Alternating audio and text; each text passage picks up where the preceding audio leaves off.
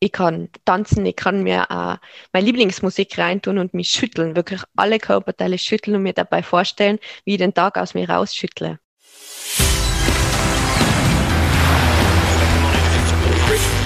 Gut zu wissen, der Erklärpodcast der Tiroler Tageszeitung. Herzlich willkommen bei einer weiteren Ausgabe von Gut zu wissen.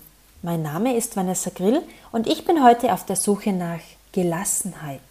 Ruhig bleiben im alltäglichen Stress fällt nicht immer leicht. Was tun, wenn sich in unangenehmen Situationen bereits die Muskeln anspannen und sich der Herzschlag erhöht? Kann man einen entspannten Umgang mit schwierigen Situationen lernen? Ja, sagt Lara Weber vom Achtsamkeitszentrum Tirol. Denn innere Ruhe stellt sich nicht von allein ein, sondern muss geübt werden. Helfen soll uns dabei die Achtsamkeitslehre. Darunter versteht man eine Form von Konzentration, bei der man bewusst wahrnimmt, was im gegenwärtigen Moment ist, ohne allerdings zu urteilen. Wie das gehen soll und welche Übungen man ganz einfach zu jeder Zeit und an jedem Ort machen kann, um entspannt zu sein, darüber spreche ich gleich mit dir, Lara. Doch zuvor noch fünf knackige Fakten über Stress. Frauen reagieren sensibler auf Stress als Männer. Koalas leiden wegen der Zerstörung ihres Lebensraumes durch Buschbrände oder Hitzewellen unter ständigem Stress. Das belastet ihr Immunsystem so sehr, dass die Zahl der Beuteltiere in manchen Regionen Australiens beständig abnimmt. Das Leben in Großstädten belastet hingegen uns Menschen. In einem Ranking der 33 stressigsten OECD-Hauptstädte steht Chicago an erster Stelle. Dort gibt es die höchste Feinstaubbelastung, die geringste Dichte an Ärzten und Ärztinnen und das niedrigste Jahreseinkommen. Wer hätte vermutet, dass Stress in Wien erfunden wurde? Der 1907 hierzulande geborene Wissenschaftler Hans Selye, der später nach Kanada auswanderte, gilt als Vater der Stressforschung. Kaugummi kauen und Mamas Stimme senken das Stresslevel. So, Lara, hallo. Hallo, Vanessa. Du als Yogalehrerin, schaffst du es im Alltag eigentlich immer ruhig zu bleiben? ich übe, wie wir alle. Ich übe. Achtsamkeit unterstützt mich dabei, aber ich würde jetzt nicht sagen, dass ich immer die Ruhe selbst bin. Na, ich habe genauso meine herausfordernden Momente, genauso meine Impulse, wo was rauskommt in Gesprächen, in denen ich mich gerade ja vielleicht getriggert fühle. Und so bemerke ich das. Und die Pausen wie zwischen diesem Reiz und der Reaktion machen es ein bisschen leichter, um anders zu reagieren. Vielleicht als in festgefahrenen Mustern, in denen wir oft so dahin ähm, rattern irgendwie. Was würdest du mir denn raten? Was kann ich denn in einer Situation tun, die für mich Stress bedeutet und die mich etwas überfordert? Als erstes mach dir wirklich vielleicht deinen Körper bewusst. Zum Beispiel, oh, stressige Situation, hm, meine Schultern spannen sich an, mein Kiefer wird hart. Atme, also atme bewusst, bemerke dein Ein- und Ausatmen und dann handle, wenn du der Meinung immer noch bist, es gibt jetzt was zu tun. Wie wichtig ist denn das Atmen in stressigen Situationen? Ich denke, das ist der häufigste Tipp, den man bekommt. Du hast ja auch gerade angesprochen. Der Atem ist einerseits so spannend, weil er uns sofort auch zeigt, was in uns los ist. Also wie du sagst, wenn, wenn wir wütend werden, dann geht wahrscheinlich unser Atem schneller, wenn wir uns angestrengt haben, wenn wir gestresst sind. Einerseits den Atem zu bemerken, fließt mein Atem gerade, zeigt uns schon sehr viel, was eigentlich in uns los ist. Und andererseits ist der Atem aber eben ein sehr gutes Hilfsmittel, um uns in den Moment zu bringen. Das bedeutet, wenn ich auf meinen Atem fokussiere und insofern eben zwei, dreimal tief ein- und ausatmend wirklich spüre, den Beginn meiner Einatmung, die gesamte Länge meiner Einatmung, das ganze Ausatmen, dann kann mir das in gewisser Weise in den gegenwärtigen Moment bringen und mir äh, ein bisschen einen Abstand verschaffen zu dem Gefühl, das gerade in mir ist. Und ich glaube, das ist das Wichtigste, der Abstand zu dem Gefühl. Ich spüre das, ich nehme das wahr, ich dränge es nicht weg. Ich gehe aber in gewisser Weise ein bisschen zurück von dem Gefühl und schaffe so eine Pause, zwischen diesem klassischen Reizreaktionsmuster. Ich habe den Reiz und reagiere sofort. Na, ich habe den Reiz, ich atme und dann reagiere ich aber aus einem anderen, aus einem anderen Gemütszustand heraus. Jetzt haben wir über Stresssituationen gesprochen. Aber was ist, wenn ich einen stressigen Tag hatte und total geschlaucht am Abend heimkomme? Wie kann ich denn da am besten runterkommen? Es gibt viele unterschiedliche Entspannungstechniken mittlerweile in unterschiedlichen Richtungen. Und im Wesentlichen basieren sie alle auf dem, wieder in den Körper zurückzukehren, den Körper zu wahrzunehmen, zu spüren, was in mir ist. Also ähnlich wieder das, dasselbe System. Das ist so die, die Grundüberschrift von dem Ganzen. Den, den Körper wahrnehmen, zu spüren, was in mir ist die Körperteile vielleicht durchgehen, wieder auf meinen Atem zu fokussieren. Und was da ganz schön ist, ist, wenn ich wirklich liege in der Entspannung und dann auch den Boden unter mir spüre, weil die Stabilität des Bodens was sehr Erdendes hat, was sehr Beruhigendes hat. Also nicht im Bett oder auf der Couch.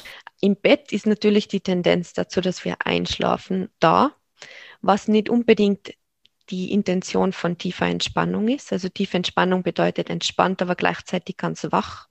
Aber natürlich, wenn ich zum Beispiel Schwierigkeiten habe einzuschlafen, weil da oben in meinem Kopf die ganze Zeit das Gedankenkarussell rennt, dann unterstützt mir das natürlich und dann würde ich empfehlen, im Bett tiefe Entspannung zu üben und dann in den Schlaf überzugleiten. Und sollte man Musik hören dabei oder besser nicht? Musik, zum Beispiel entspannende Musik, kann unterstützen. Für manche Personen, gerade wenn der Tag sehr äh, laut und intensiv war, ist vielleicht Stille ganz hilfreich. Andere Personen mögen Musik. Kannst du vielleicht ein paar konkrete Übungen nennen? Wie gesagt, Körperteile durchgehen, zum Beispiel von den Zehen bis zum Kopf. Ich gehe durch den einzelnen Zehen, ich nehme die Füße wahr, die Unterschenkel, die Oberschenkel und so spaziere durch meinen Körper. Mit der Einatmung nehme ich wahr den Körper und ausatmen entspanne ihn zum Beispiel. Lass das Gewicht in den Boden sinken. Das wäre eine Möglichkeit. Es gibt da Personen, die gerade nach so einem aufwühlenden Tag nicht unbedingt liegen oder sitzen mögen oder, oder diese Bewegungslosigkeit im Körper sich damit nicht so gut an. Und da gibt es auch ganz unterschiedliche Techniken, beziehungsweise ist es gar nicht eine wirkliche Technik, sondern ich kann ähm, Meditation auch im Wesentlichen in Bewegung üben ich kann tanzen, ich kann mir äh, meine Lieblingsmusik reintun und mich schütteln, wirklich alle Körperteile schütteln und mir dabei vorstellen, wie ich den Tag aus mir rausschüttle und gleichzeitig mich in meinen Körper reinschütteln sozusagen. Etwas, das sehr hilfreich sein kann an manchen Tagen und an anderen wieder nicht. Also da haben wir mehrere Möglichkeiten. Muss man die Entspannungsübungen immer alleine machen? Jedenfalls ist es auch total schön, in Gemeinschaft zu üben, sowohl mit der Familie, mit den Kindern, mit dem Partner. Also es gibt da ganz schöne Möglichkeiten, mit Kindern gemeinsam Achtsamkeit zu üben oder tiefe Entspannung auch zu üben.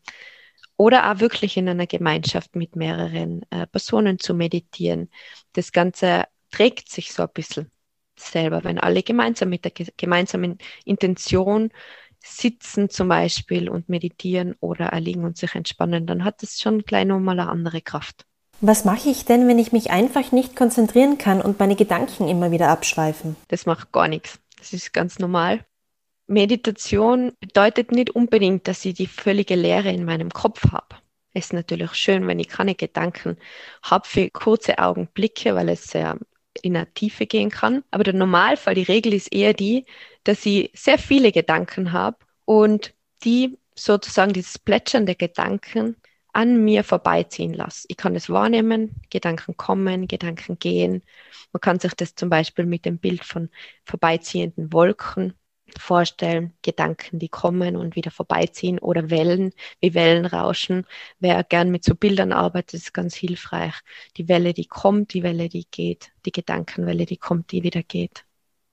Wie lange und wie häufig sollte denn so eine Sitzung sein, damit ich im Alltag gelassener bin und mich nicht mehr gestresst fühle? Achtsamkeit funktioniert wie ein Muskel, kann das üben und es wird immer leichter sozusagen. Es gibt keine bestimmte Dauer. Es bedeutet nicht, dass ich jeden Tag eine halbe Stunde üben muss und dann passt es sozusagen. Es reichen schon total kurze Einheiten und gerade für den Anfang ist es wichtig, da echt den Druck rauszunehmen und zu schauen, was passt in meinen Alltag. Ist es für mich hilfreich, wenn ich das gleich in der Früh mache zum Beispiel oder wenn ich am Abend was mache oder jeweils drei Minuten, fünf Minuten können total viel schon äh, verändern. Und wie gesagt, eben das Schöne bei Achtsamkeit ist, dass ich das nicht nur mache, wenn ich sitze oder tief entspanne, sondern dass ich wirklich im Alltag immer wieder mich in den gegenwärtigen Moment hole. Kannst du das vielleicht noch etwas genauer erklären?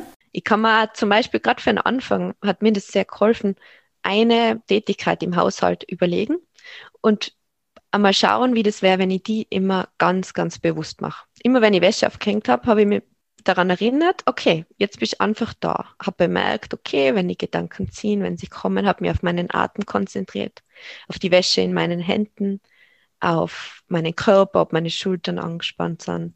Und so kann ich immer wieder kleine Momente einbauen in meinem Alltag. Also das heißt, keinen Fernseher laufen lassen, mal das Handy auf lautlos stellen, Kopfhörer raus, den Podcast ausmachen. Ich glaube, wir dürfen uns erlauben, wirklich einmal diese kleinen Pausen auch zu entdecken in unserem Alltag. Und einfach einmal zu schauen, wann in meinem Alltag habe ich so kleine Momente, die ich dann wieder fülle, wie wenn ich so Löcher stopfe indem ich mein Handy raushole und Social Media check zum Beispiel. Und ich bemerke das bei mir genauso. Oder wie du sagst, den Fernseher einschalt und dann einmal bewusst darauf verzichten und einfach mal schauen, was passiert, wenn ich in dem Moment nichts tue. Außer mal zu schauen, was in mir gerade los ist, meinen Körper zu spüren, meinen Atem wahrzunehmen oder auch den blauen Himmel anzuschauen.